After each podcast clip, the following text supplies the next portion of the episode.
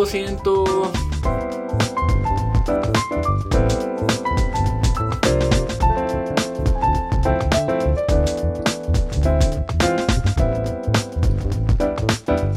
Lo sentimos todos, de verdad, nos atrasamos una semana y de verdad les pedimos muchas disculpas. Pero COVID. Sí, había muchas complicaciones.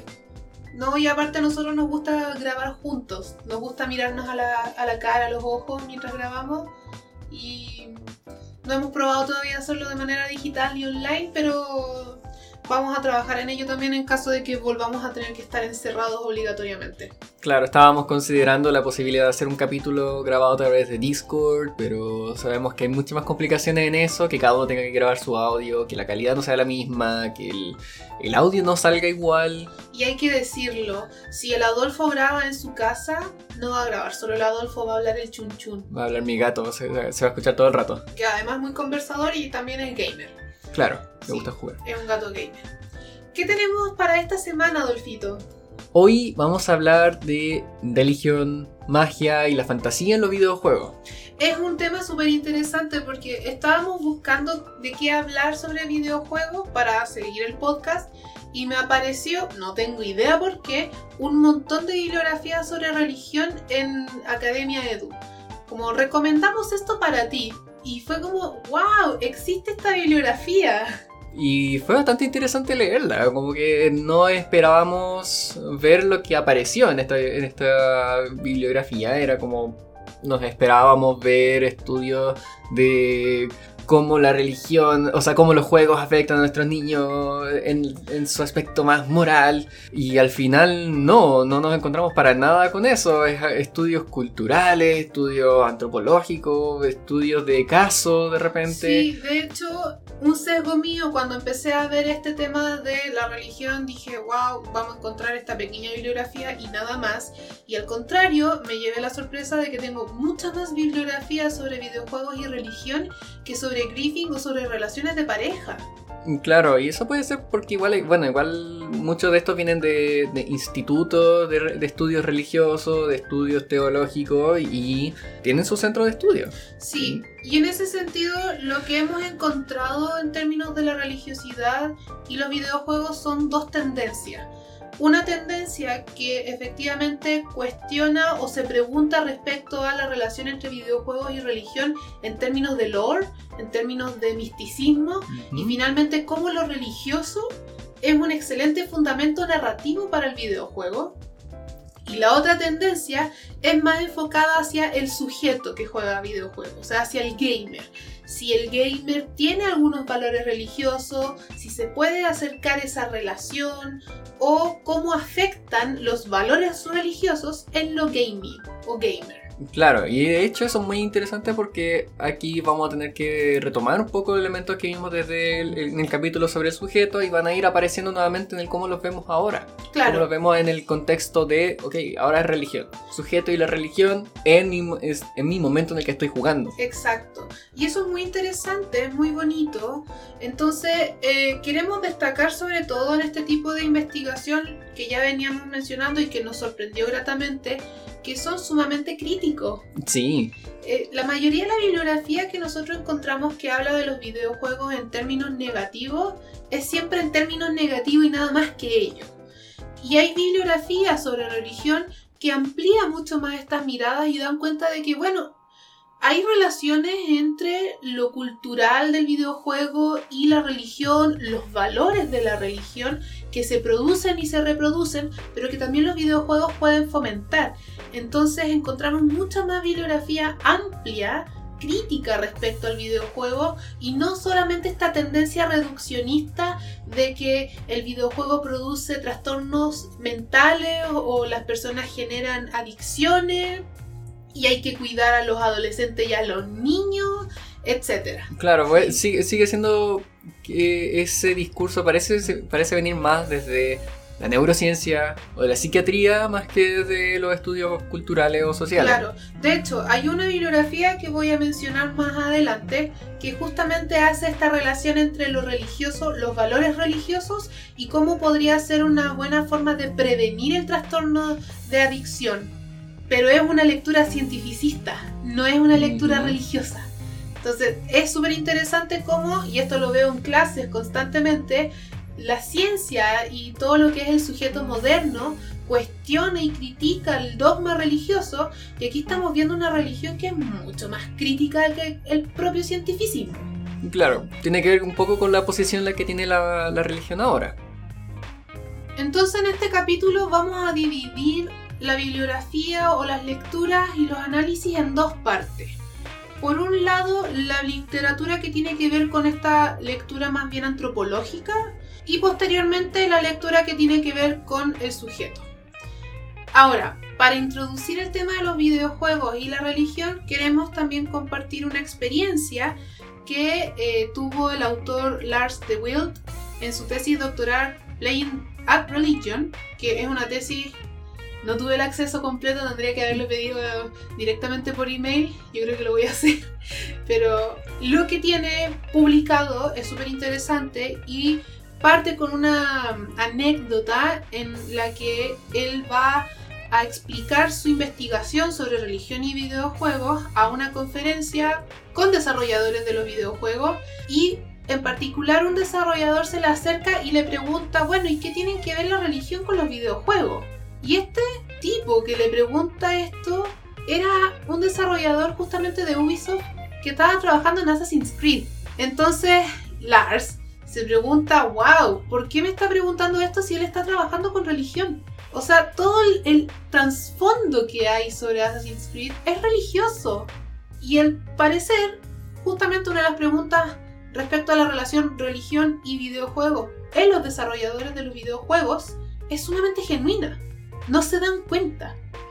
Y ahí tienes que darte un poco cuenta cómo la religión sigue siendo un elemento cultural que a veces se da por obvio se da por obvio muchas cosas de las que hacemos que son de un origen propiamente religioso, cómo nos movemos culturalmente, cómo nuestros propios valores, si bien no nos apeguemos a una religión u otra, de repente reproducimos los mismos valores porque lo aprendimos socialmente. Entonces, ok, yo vivo en la sociedad chilena y yo no me identifico con ninguna religión, pero aún así yo no salgo a la calle a matar a otro porque me dio la gana, porque entiendo el valor moral que tiene el no matar a otro y me construyen sociedad al respecto.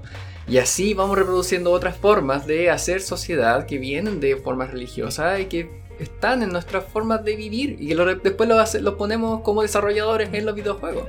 Claro, entonces al final podríamos entender que aquellos valores sí son promovidos por ciertas formas de religión, pero finalmente son valores sociales compartidos que ahí quizás vuelvo a remitir a la hipótesis que yo tenía respecto al griefing, ¿te acuerdas? Que yo decía que cuando jugamos videojuegos tenemos expectativas sociales de, que se van a cumplir.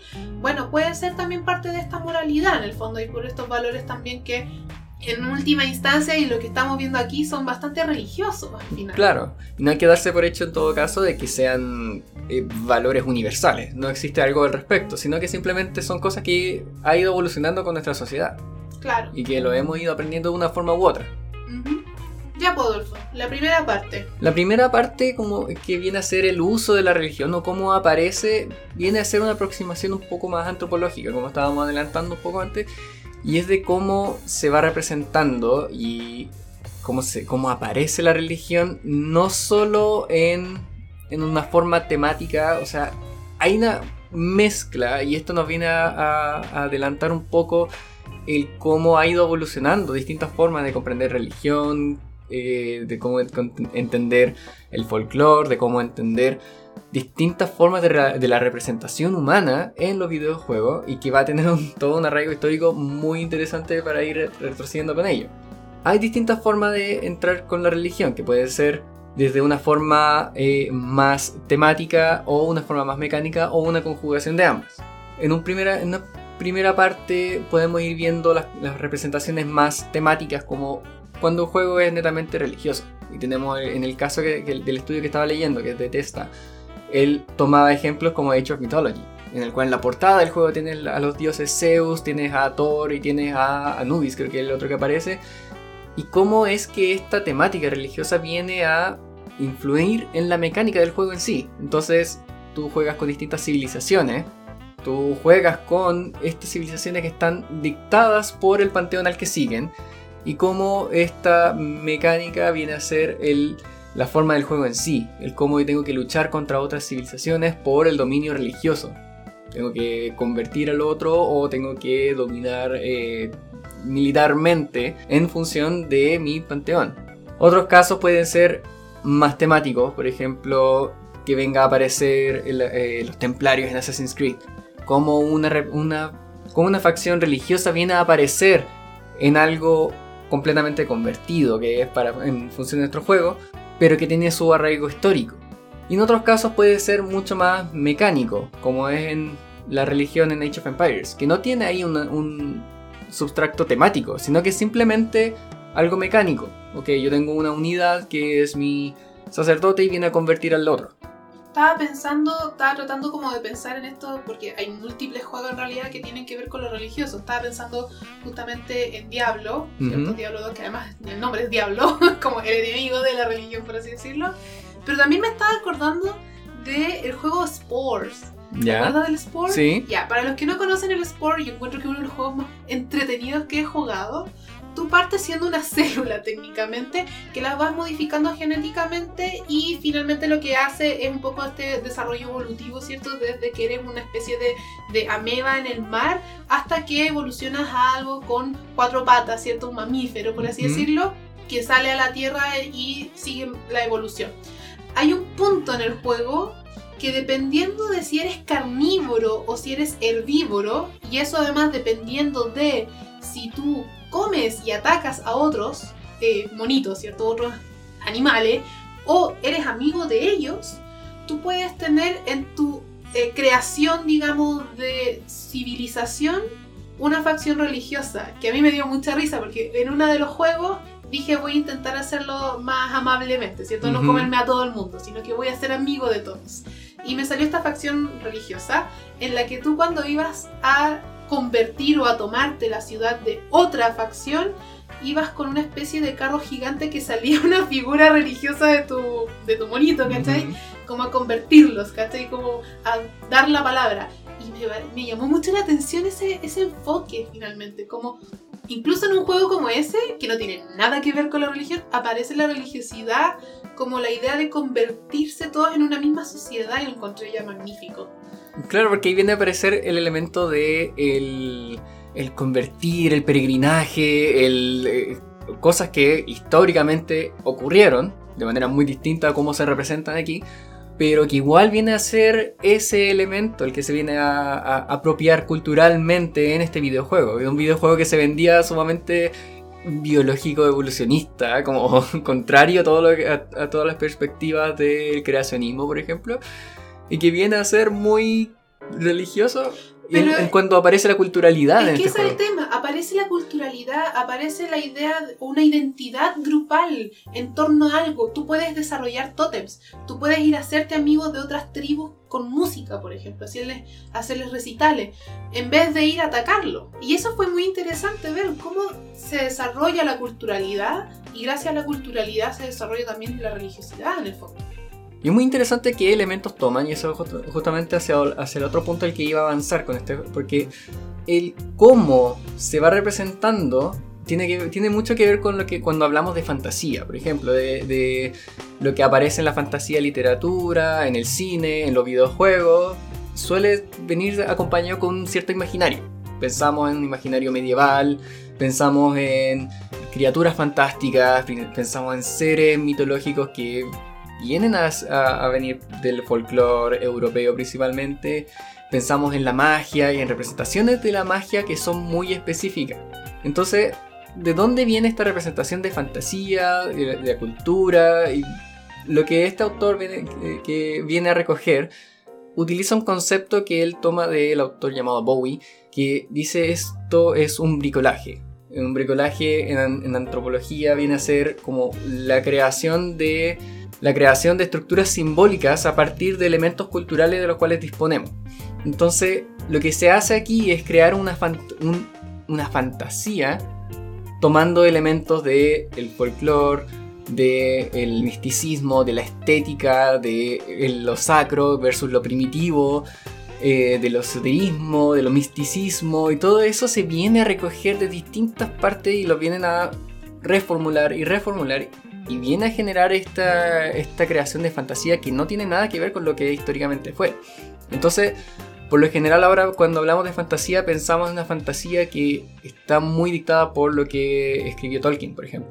Y pensamos, ah, decimos fantasía, lo asociamos al tiro a castillos, a dragones, a elfos y enanos y humanos, y que lo contrastamos con elementos como los ogros, los goblins, pensamos en lo sacro y con el orden, con lo civilizado versus lo primitivo, lo, lo, chamánico. lo chamánico, lo caótico y que se viene a asociar también con ciertas formas de estructura social. Entonces tenemos este orden con lo humano y lo élfico versus lo primitivo y lo chamánico con los orcos y, con los goblins, o sea, y con las bestias. Por lo tanto, tenemos una forma de orden social que se viene a reproducir acá.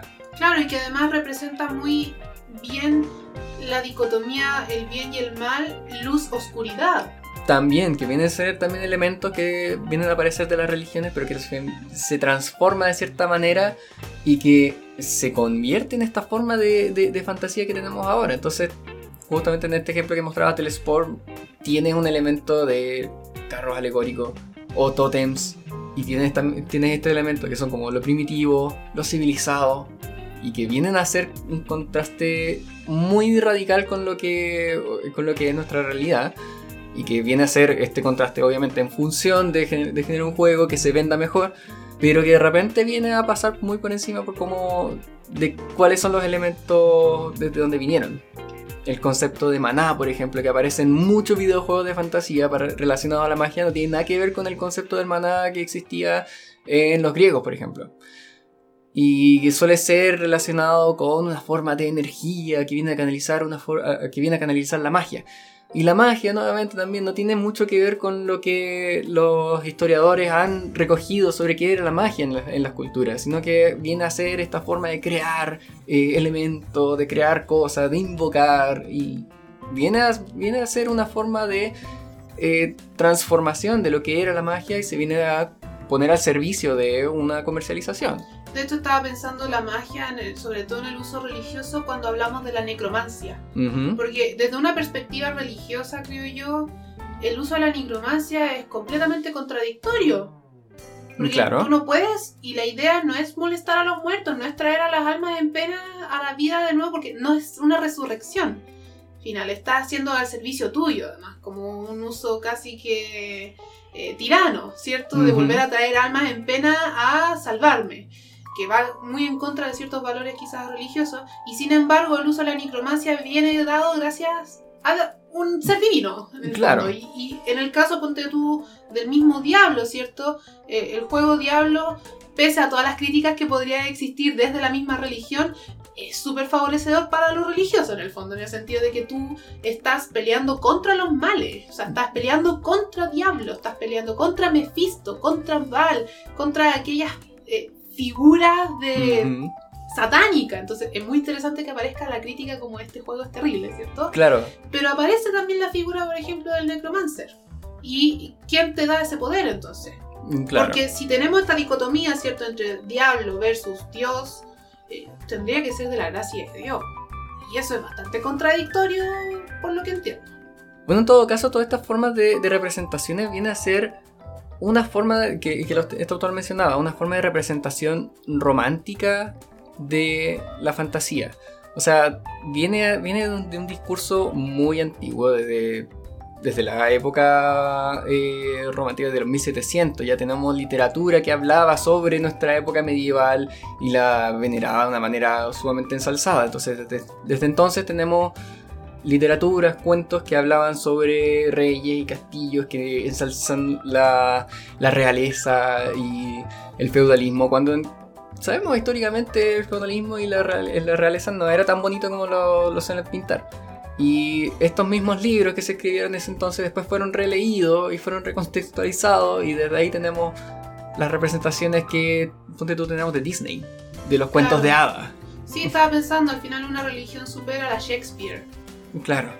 Como súper bonito todo, súper místico, súper mágico, una conexión también con la naturaleza. Es bien interesante eso. Claro, Shakespeare tenemos un ejemplo como del sueño en la noche de verano, como los elementos fantásticos, folclóricos, reinterpretados de una forma muy bonita, cuando quizás folclóricamente lo- las hadas siempre han sido una cosa mucho más terrorífica. Y que no era muy agradable para las personas de la época hablar de las hadas. Pero aquí ahora se, empie- se empieza, ah, ya, las hadas no existen, entonces las puedo representar en una obra de teatro y lo voy a representar en algo muy bonito que alegra a las personas. Claro. Y de esa misma lógica después se viene a, viene a aparecer en los videojuegos, como, ah, ya la- lo- los elfos no existen, entonces los voy a representar en mi videojuego porque lo voy a hacer muy bonito.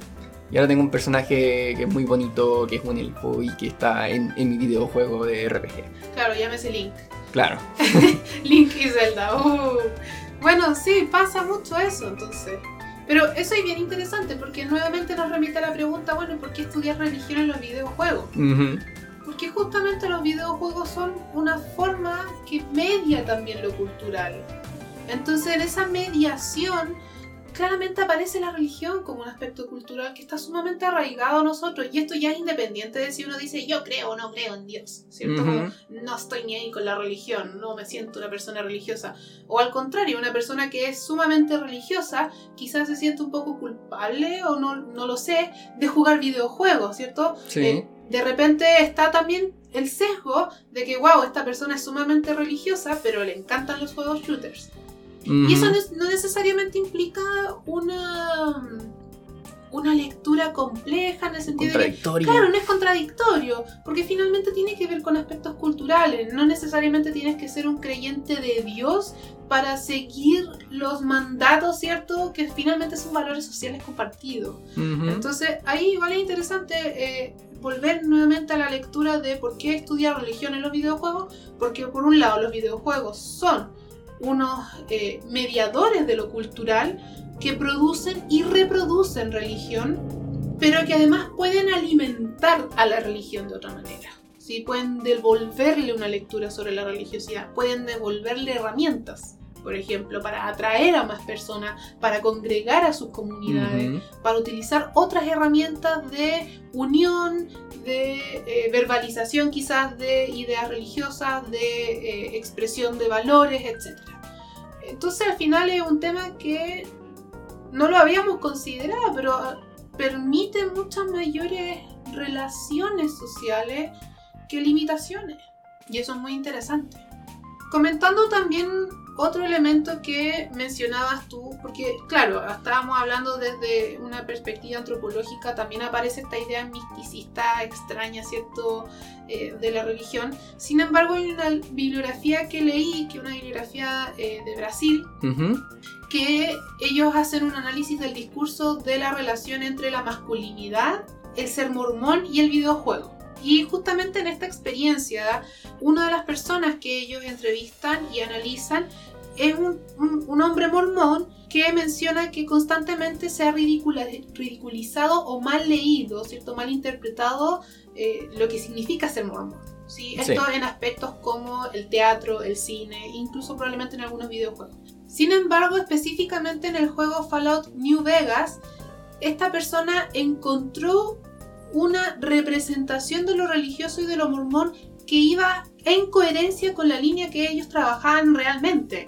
En el fondo esta idea de un templo, ¿cierto? Un lugar que representaba lo sagrado, pero principalmente la idea de la, eh, de la salvación de las almas arrepentidas en el fondo. Y que iba en coherencia con lo que ellos practican. Entonces también es interesante entender que de todas formas hay representaciones bastante más cercanas a la realidad religiosa, no solamente esta perspectiva fantástica, ¿cierto? Lo interesante es más bien quizás pensar cómo los desarrolladores de los videojuegos imponen o desarrollan narrativas religiosas sin siquiera considerar que son religiosas. O quizás considerándolo, pero no sé, quizás tengan otras lecturas pensadas y desde esta lectura religiosa les hizo coherente. Entonces podemos empezar a entender ese diálogo que ocurre. Claro, o otro ejemplo en el que aparece también un aspecto religioso que es bastante cercano a la realidad es lo que ocurre en Cyberpunk 2077, por ejemplo, cuando tú te relacionas con la cultura haitiana en particular, ellos tienen una iglesia que eh, al parecer es bastante representativo de cómo serían las iglesias haitianas en, ese- en- en la realidad, ¿cierto? Y eso también es interesante. O sea, hay representaciones reales, pero e- ese es un tema bien interesante también a considerar, porque quizá uno considera lo religioso los videojuegos como el ir a la misa, ¿cierto? Ir a la iglesia. Y sin embargo hay muchos aspectos religiosos que van más allá de la práctica específica, ¿cierto? Ujú. De el feligrés que va a, la- a rezar al templo eh, y que se siguen reproduciendo y no nos cuestionamos esos aspectos, por ejemplo. Claro, me gusta mucho cómo se representó a los haitianos en este juego porque se representa esta culturalidad de las personas que se reúnen en torno a la iglesia y que todo este grupo, este, que es muy afiatado, muy unido, está en torno a esta iglesia y a las prácticas que se generan en ello. ¿Por qué me gusta tanto? Porque el contraste siempre ha sido Haití igual vudú, igual esta forma gringa de representar el vudú de ay, la, la señora con los humos y, la- y hacer invocaciones Y el cosas- muñequito. y el muñequito con las agujas que eso no es vudú no es todo el vudú. El vudú es mucha más una práctica mucho más compleja pero se suele reducir a eso. Entonces me acuerdo GTA Vice City tiene también haitiano y tiene esta otra forma de representar al haitiano. Tiene a esta bruja que te viene a con sus humos a meter ideas en la cabeza y te manda a hacer misiones porque te controla de cierta manera cada vez que hablas con ella. Y que es una lectura sumamente errónea o reducida al final Reducida. una expresión religiosa mucho más amplia y más Claro. compleja. Claro, entonces en en este otro lado tenemos la representación de la religión, que viene a ser un punto sumamente central en la cultura haitiana, de cómo ellos se, te pueden aceptar o no, cómo te aceptan para conversar con ellos, para trabajar con ellos, para formar parte de la, de la comunidad, él es participar en, en la religión, participar en la misa. Es bonito, eso es interesante. Sí, yo creo que los videojuegos, todos los videojuegos están plagados de temáticas de religión. Sí, O sea, juegos que nosotros jugamos tiene algo de religión, quizá ya, el UT no, pero No. el Ragnarok, por ejemplo, está basado en una religión que además es súper interesante también cómo lo leen, porque es una religión nórdica se supone, pero tienes el High Priest, que si tú lo ves, estéticamente es un monje o es un clérigo de una religión cristiana. Sé que en los juegos de RPG japoneses, coreanos y chinos he visto mucho que ocurre esta, este mismo... Ahí justamente pasa esta cosa del bricolaje, donde tomamos un elemento y lo tergiversamos de una manera que viene a ser puramente al servicio de una estética que ellos quieren lograr. Eh, pasa que toman esta idea de fantasía y nos ponen un mundo pseudo medieval y nos ponen con la fantasía de eh, los dioses nórdicos, pero nos, nos ponen un mundo que no es propiamente nórdico. No sé, las ciudades en el Ragnarok no son para nada vikingas, pero te lo ponen con una, con una iglesia sumamente cristiana. Y al mismo tiempo en otro lugar hay una, una pirámide y representaciones de dioses eh, egipcios. Y por otro lado tiene representaciones de Taiwán, tiene representaciones de, de Malasia y tienes otras... Y, y los van mezclando y mezclan todo y tienes clases como el monje que viene a ser un monje sumamente chino y tienes al mismo tiempo el sacerdote, el priest, que viene a ser una forma muy cristiana, que además tiene habilidades en latín. O sea, Sí, además, no había Mira- pensado en eso. mira cómo se van mezclando elementos para generar una estética. Porque al final Claro. lo que se propone aquí es una estética muy particular. Lo he visto en otros juegos de, de rol eh, japoneses y asiáticos en general, que generan esta mezcla. Les encanta tomar el, el Ragnarok como palabras. Les gusta tomar elementos de, de la mitología nórdica, pero les gustan las palabras. No les gusta, no, no lo reproducen como es, tal cual. Sí, es muy interesante porque estaba pensando, claro, en el Ragnarok Online, eh, efectivamente, Frontera y todo el Rod Midgard, en el fondo, Ujú. ¿cachai? de los nombres, son Midgard, claro. Eh, se supone que la religión principal está dada hacia Odín, Ujú. ¿cierto? Que ahí también es súper interesante porque aparece el politeísmo, pero un politeísmo disfrazado también de un monoteísmo. Es una cosa así medio rarísima. ¿no? Sí. Como que tenéis miles de dioses, pero solamente uno, no sé. Apenas se mencionan algunos. Claro. Entonces tú, tú tienes tu iglesia de Odín en el fondo, que al final es la iglesia de Dios, porque para mí yo veo a Dios el Dios cristiano, Ujú. esa es la representación, dado que además yo juego mucho a los High Priest. Y claro, estaba pensando en el Blessing, en el Kiri Eleison, eh, Ujú. el Lex Divina, y todas esas cosas son sumamente cristianas, no tienen absolutamente nada que ver con una lectura nórdica, ¿cierto?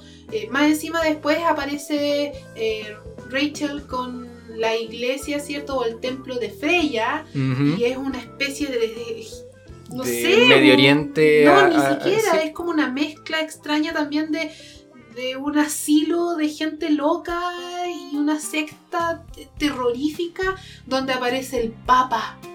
claro. Y el Papa es una niñita. No, es que esa cuestión ya me... una- Eh. Le gusta esa, esa mezcolanza y esa mezcolanza viene a ser al servicio de esta estética que, con la que te quieren vender.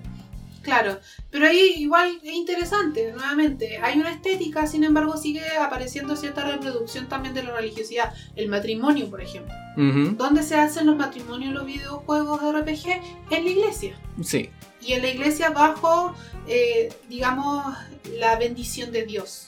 Y eso también es interesante, se sigue reproduciendo ese tipo de cosas, como la institución de la familia asociada a la institución religiosa. Y la forma en que se hacen esta- est- estos matrimonios, por ejemplo, no son tan distintos a cómo se viene a representar el matrimonio en el cine desde el 1900. Yo creo que más, a- más atrás, yo creo que el matrimonio era muy distinto a cómo se hacía a cómo lo vemos ahora. Esta idea de, ah, de que estamos en la iglesia, que tiene el, el sacerdote al medio y la, y la pareja, y la pareja mirándose uno frente a otro, El vestido blanco. el vestido blanco y el, y el traje negro, es como... Eso es sumamente nuevo, es sumamente contemporáneo. El intercambio de anillos, por ejemplo. Entonces todo, todo ese tipo de prácticas vienen a, a tomarse de prácticas actuales que se las empiezan a aplicar a contextos pseudo medievales, porque no existían en esos tiempos medievales, pero se empiezan a aplicar de cierta, de cierta manera. Bueno, también aparecen otras formas mucho más modernizadas también de la, de la relación religión, quizás matrimonio e institución. Por ejemplo, en el Ragnarok se permite el divorcio. Claro, pero te lo viene a con- originalmente te lo venía a conceder un demonio. En claro, Niflheim. que pagar. Y era un pagar. demonio, pero la presentación de demonio justamente viene a ser una- el- los demonios como lo entendemos ahora, como la figura con, con alas de murciélago y la cola puntiaguda, pero te los ponen en el Niflheim, que es el infierno del- de, de la mitología nórdica, pero que el Niflheim no tiene nada que ver con cómo se está presentando ahí. Claro, porque el Niflheim técnicamente es Halloween Town. Claro. Ragnarok, es súper raro. El demonio, ese demonio que te concede el divorcio, es una de las cosas más tiernas que podría existir en- estéticamente en el Ragnarok. Y además también hay una lectura de Niflheim sumamente rara, porque el Niflheim es como un plano sumamente frío. Y aquí es un plano que en realidad es lo que te digo, Halloween Town. Y además la idea del infierno también es una idea del infierno sumamente representacional de lo que se esperaría, por ejemplo, de una lectura cristiana, ¿cierto? El fuego, eh, la pena, el sufrimiento constante, que además se sigue reproduciendo nuevamente con la idea del infierno de Dante. Sí, pues, porque no era el infierno que, es- que existía desde antes de la novela dante- dantesca. Era justamente posterior a eso que se empezó a generar ese imaginario del infierno. Sí. Qué divertido. Es bien entretenido. Analizando bien en detalle los videojuegos con el tema de la religión es sumamente divertido cómo se tergiversan muchas cosas y cómo se representan otras bastante bien en realidad. Claro, y al final al- lo, lo que nos queda a nosotros es empezar a preguntarnos eh, cómo se van generando esa- esos diálogos, cómo se van generando esas nuevas imágenes y ver desde dónde vienen, ver qué servicio cumple. O sea, hay que entender de repente que si nos están mostrando una forma de, de orden ligado a la, a, la civilización contrastado con un caos primitivo, quizás eso nos esté hablando de una forma de colonialismo. Nos está mostrando un poco cómo es la sociedad europea avanzada versus el imaginario de que, no sé, en América o en África eh, existía lo primitivo.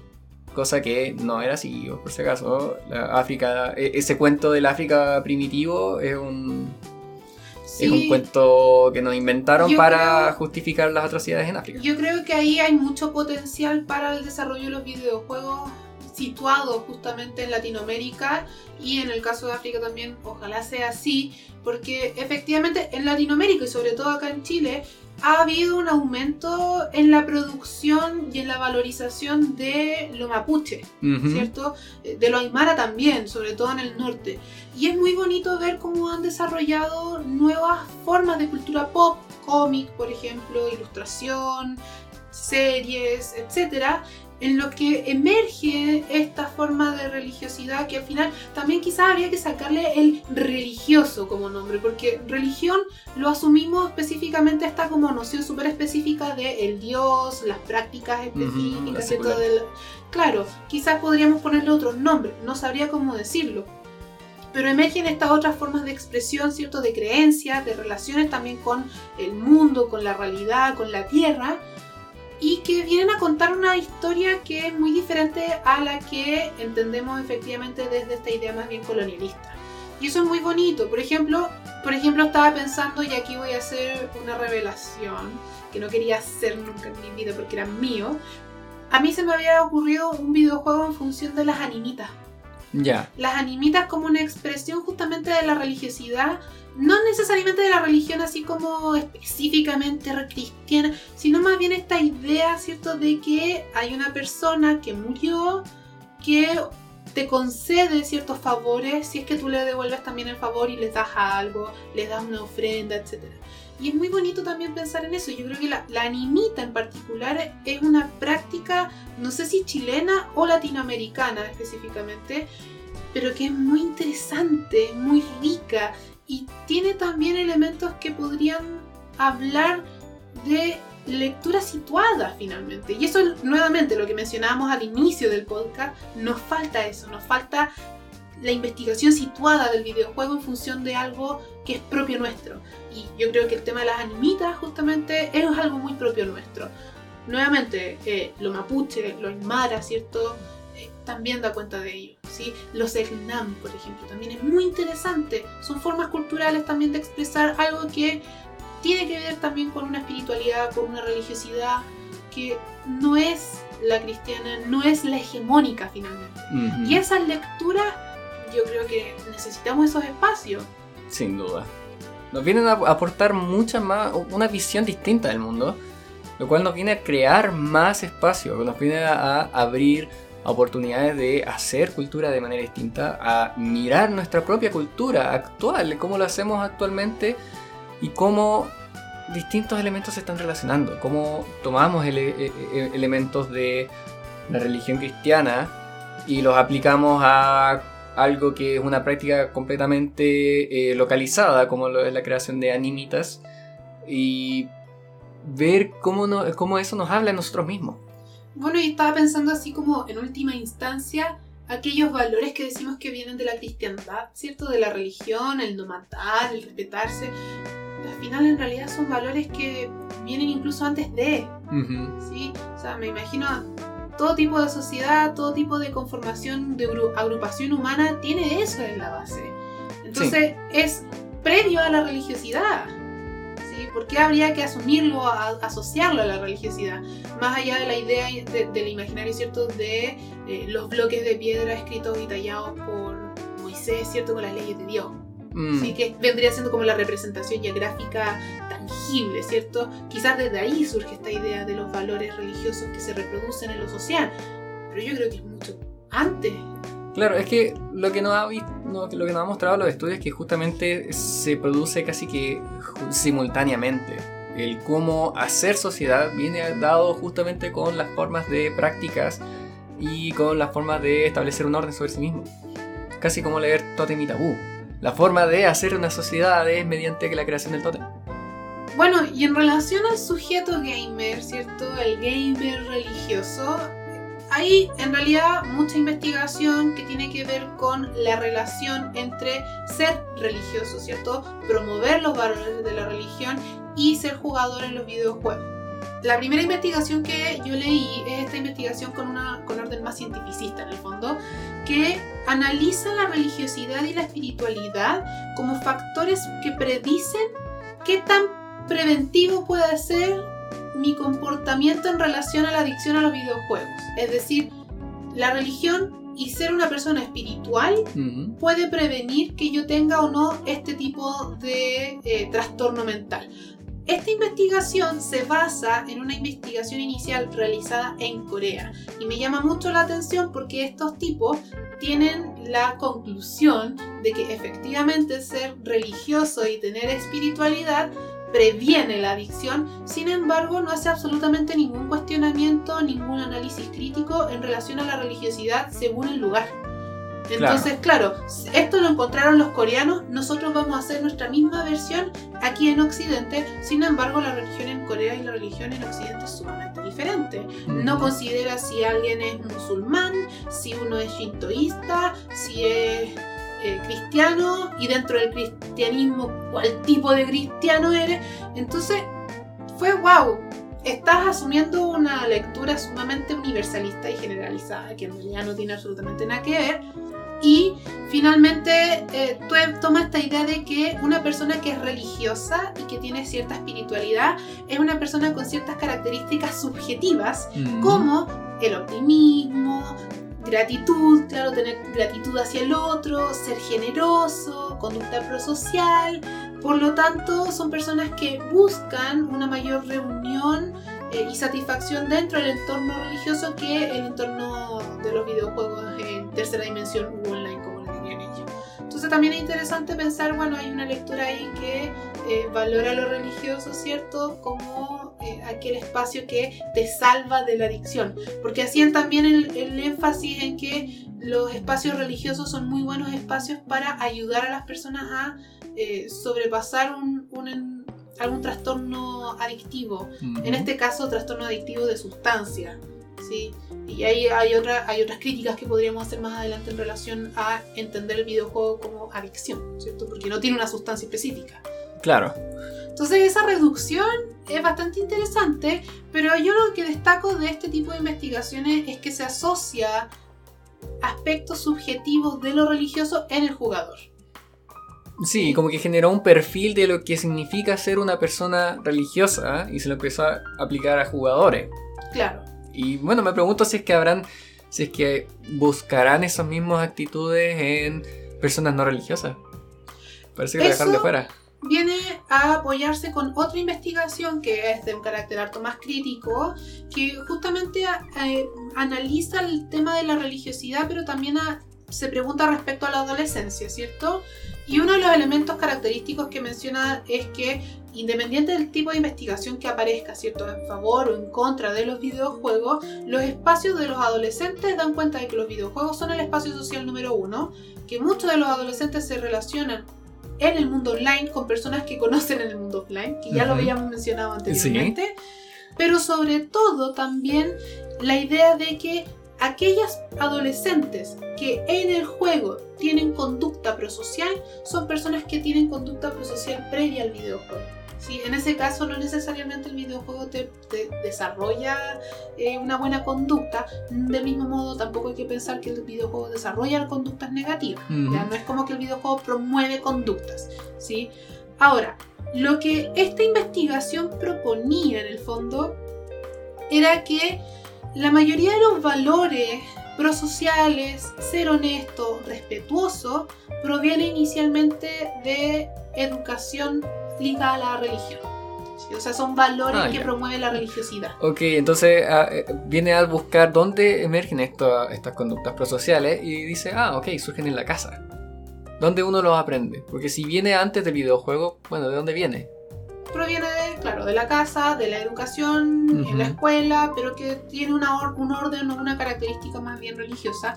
Eso acompañado además a que el la religiosidad en los videojuegos también promueve otras conductas, por ejemplo como la del misticismo, la del descubrir ciertos secretos y que finalmente también se reducen un poco a la idea de encontrar la verdad, ¿cierto? Y esa verdad grande en mayúsculas que finalmente es la verdad dogmática de Dios, ¿sí?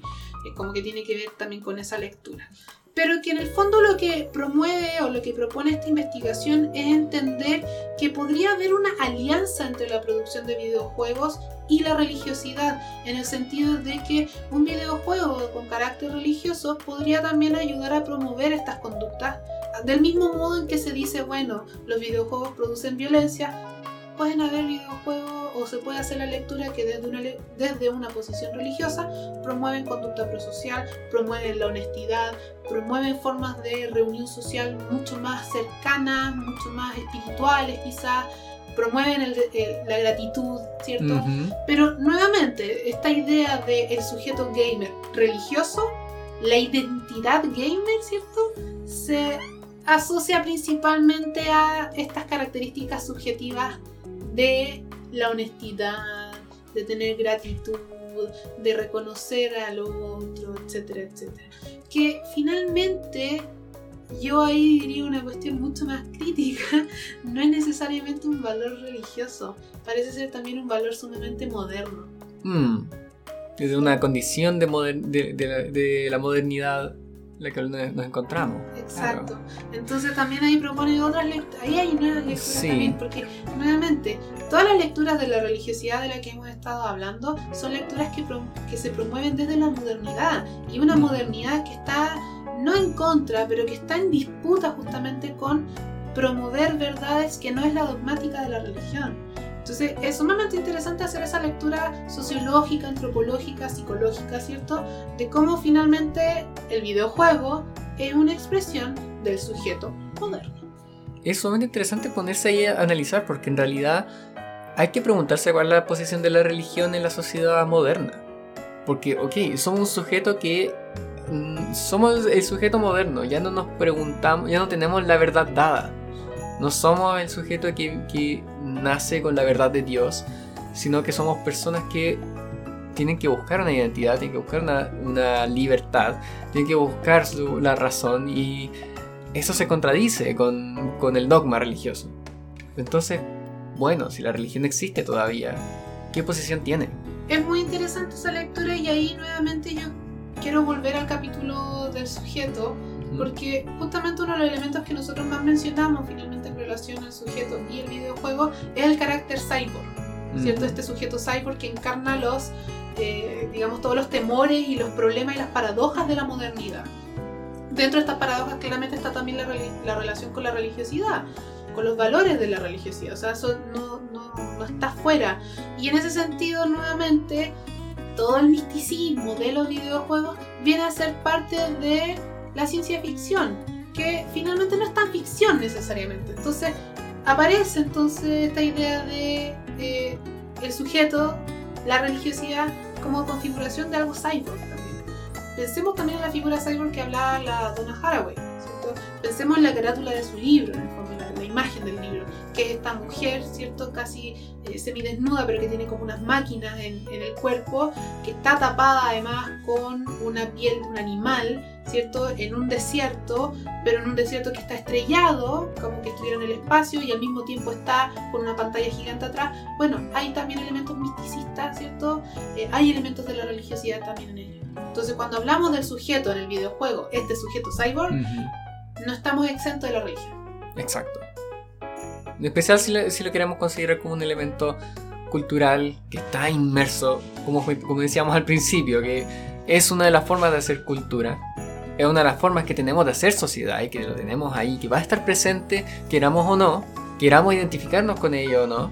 Es uno de los, de los elementos a analizar.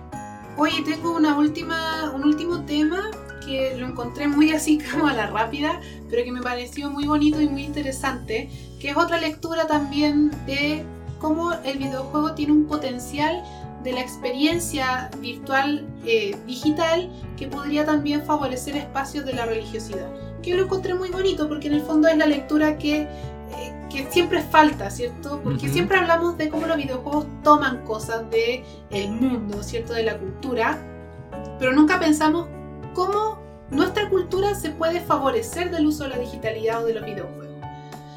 Y esta lectura ni siquiera es de, no sé si, ni siquiera si es de una persona de alguna academia o de alguna universidad, no tengo idea, porque aparece en una revista, es como de una revista estadounidense que puedes comprar en el kiosco.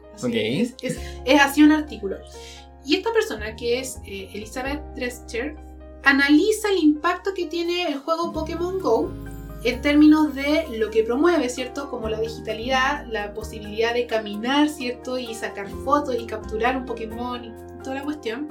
Pero lo analiza en función de cómo también se podría virtualizar otro tipo de experiencias, por ejemplo, como experiencias religiosas en aplicaciones bastante similares al juego del Pokémon Go, ¿cierto? Si el Pokémon Go te sirve para caminar alrededor de tu cuadra, ¿cierto? Alrededor de en tu comuna y conocer o visitar distintos hitos, eso también podría servir, por ejemplo, para representar las distintas estaciones de la cruz, ¿cierto? La crucifixión de Jesús y otras prácticas religiosas de ese estilo. Y además analizaba de que mucha gente comenzó a acercarse a iglesias por el juego del Pokémon Go, ya sea porque la iglesia era un gimnasio de Pokémon o porque la iglesia era de estos puntos centrales donde aparece un Pokémon específico o se libera un ítem específico que te permite capturar otros, etc. Mm. Y eso dio un muy buen espacio para que muchos pastores pudieran conversar con gente. Gente que juega al Pokémon Go, pero que también de alguna forma quizás reproducen o siguen cierta forma de religiosidad, pero que no estaban yendo a misa, por ejemplo. Entonces, el Pokémon Go sirvió como una nueva forma de congregación. ¿sí? y en ese sentido ella pensaba justamente el potencial de los videojuegos para congregar a las personas en su iglesia, para digitalizar la experiencia religiosa y finalmente para generar un nuevo diálogo entre el pastor y estos feligreses digitales, por así Claro, decirlo. es- esa palabra como feligresa digital, como es una digitalización de distintas prácticas, o sea, de verdad es algo que casualmente podía ocurrir en la calle, pero que le estamos poniendo un juego digital y eso nos permite cambiar la experiencia y acercarnos a otras personas. Lo que yo quiero destacar de esta lectura en particular es que lo religioso, y aquí volvemos al concepto de virtualidad, porque la virtualidad como concepto surge justamente desde la religión, Ujú. desde los filósofos más cercanos a la religión. Sí. Entonces, nuevamente, la religiosidad, ¿cierto? el ser religioso, tiene que ver con algo que, que trasciende, que tiene que ver con algo que no tiene un lugar específico porque está constantemente ahí, no tiene un horario específico porque es siempre ahí, Ujú. nuestra rela- relación con lo religioso, y en ese sentido es virtual. Por lo tanto, no hay ninguna lectura epistemológica contraria en pensar la virtualización y la religiosidad. Y eso también es sumamente interesante para introducir en el tema de los videojuegos. Si los videojuegos son virtuales y si Ujú. nuestra propuesta es de proyección de la realidad, bueno, hay también una proyección de los religiosos. Justamente. Queda todo un espacio de estudio posible para, para hacer. Pero bueno, es parte de, los de los distintos campos que se van abriendo. Cada vez que conversamos estos temas aparecen posibilidades de estudio. Sí, siempre hay. Nosotros, o sea, para quienes nos escuchan y si les interesa la academia, yo creo que ya deben tener por lo menos por cada capítulo un tema de investigación nuevo. Al menos uno. Sí. Y de varios. Yo creo que surgen Le- varios temas Les en ese hemos dado hartos temas. Incluso les di un tema para un juego. Claro. Así que yo ya lo desarrollé en mi cabeza cómo sería ese juego, pero no tengo idea de desarrollo de videojuegos. Así que si alguien quiere promocionarme o patrocinarme o quiere contratarme para ayudarle a la idea narrativa, feliz. Yo- me encantaría ver ese juego para jugarlo. Pero sí, a mí me interesó mucho este tema, fue bien interesante en el sentido de que me llevé una muy buena sorpresa. Mm. Sí, fue mucho más, más interesante de lo que imaginábamos. No, bueno, no sabíamos a qué nos íbamos a acercar cuando pensamos en religión y videojuegos. Yo al principio pensé religión y videojuegos, pero de repente fue, fue como, ok, religión también va con la fantasía y con la magia. No, no, no, lo, había, no lo había relacionado, pero históricamente así fue. La religión se relaciona con las prácticas de la magia, con la práctica de la medicina con la práctica de eh, la congregación de personas, de hacer sociedad, de hacer eh, civilización. Yo ahí también pondría ojo, y aquí también un poco para ampliar y ser más eh, amigables también con las lecturas de la religiosidad, que claro, estas investigaciones promueven un perfil, ¿cierto? Un perfil de gamer, un perfil subjetivo, pero que no necesariamente es estricto de esa manera. Porque nosotros conocemos, y aquí también hay consideraciones quizás culturales también a considerar o a tener en cuenta. Nosotros hemos conocido personas que juegan UT, ¿cierto? Con nosotros, que son de una religiosidad muy amplia, o sea, son muy Ujú. fervientes en su religión, hacen hasta rap, así como Rap cristiano. claro, rap cristiano.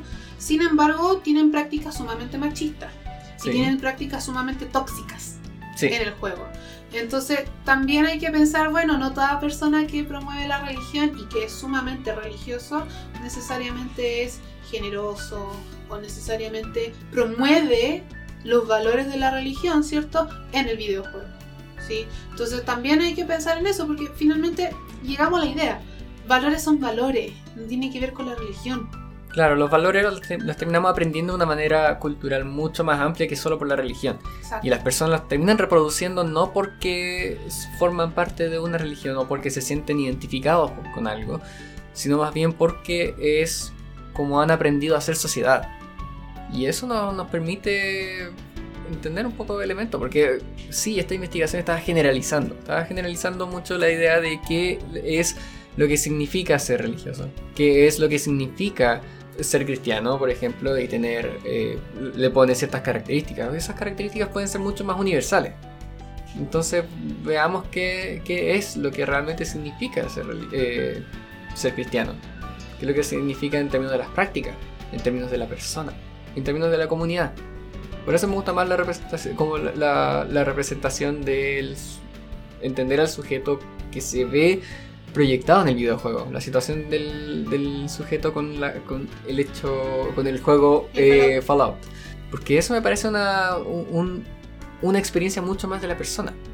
Yo me sentí identificado como alguien mormón en, una, en un videojuego. Y no una generalización de quiénes son los jugadores eh, cristianos.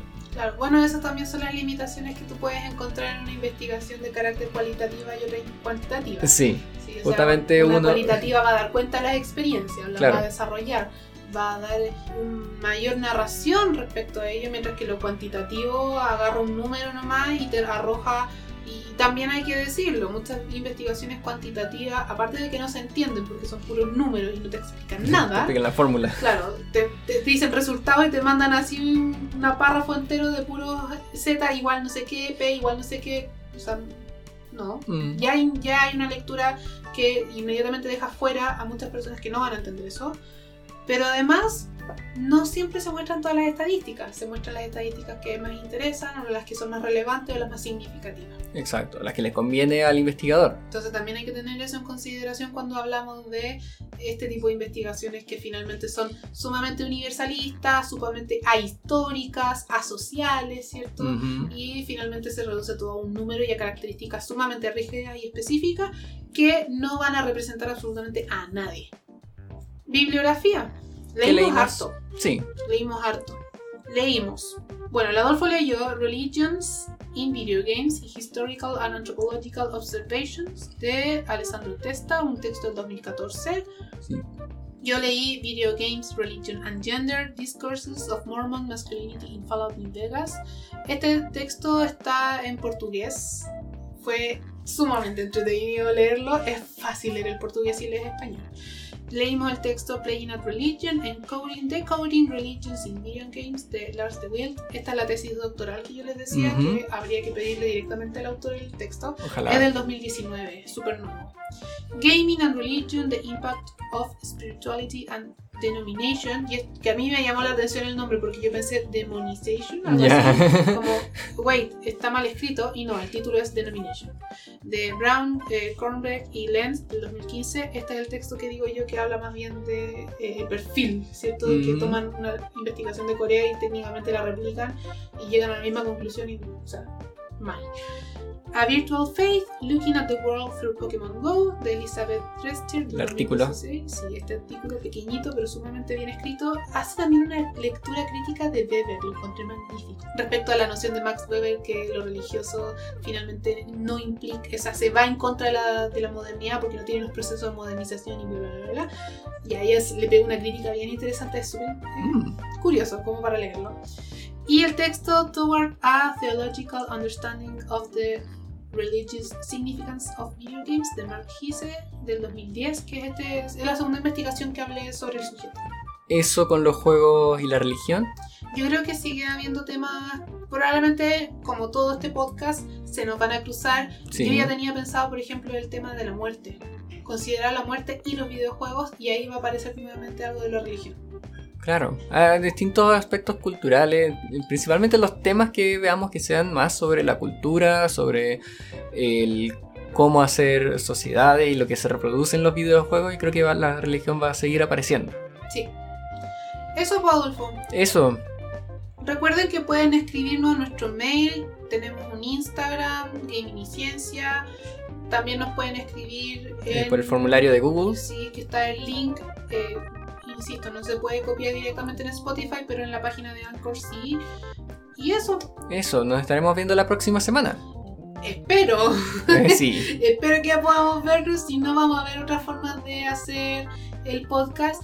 Y eventualmente podríamos hacer un streaming. sin duda. vivo. Sí. Así que Si alguien está interesado, que nos comente.